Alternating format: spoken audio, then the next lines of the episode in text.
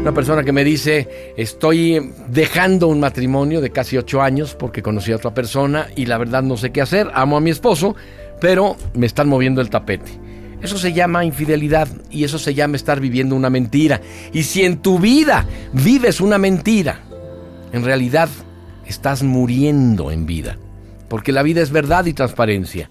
Si ya tienes amor y tienes una estabilidad, ¿para qué estás haciendo tonterías? La confianza no se da o se pide, tampoco se compra, ¿eh? La confianza se gana, con mucho esfuerzo, con mucho tiempo. Y la confianza se puede ganar en años, pero se pierde en un segundo. Tus acciones pueden matar toda confianza en un solo parpadeo, así que ten cuidado, sé cauta. Sin confianza no se mueve nada, y si eres infiel, ni siquiera tú tienes confianza en ti.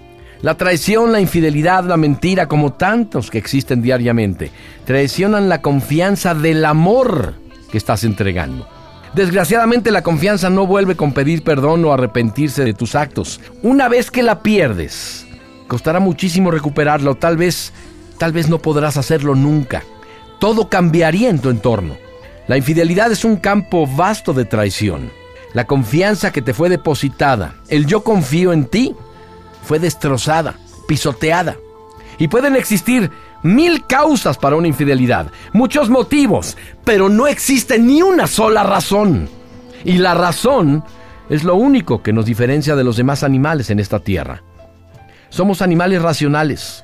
Si no tienes razón, entonces te conviertes en lo más básico de la creación. Solo un animal entonces, sin razón, podría traicionar.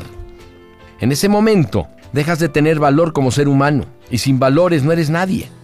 Aquel que traiciona la confianza de alguien es como el peor de los instintos y solo merece desprecio.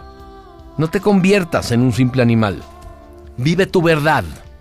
Vive tu vida transparentemente y camina hacia adelante sin traicionar.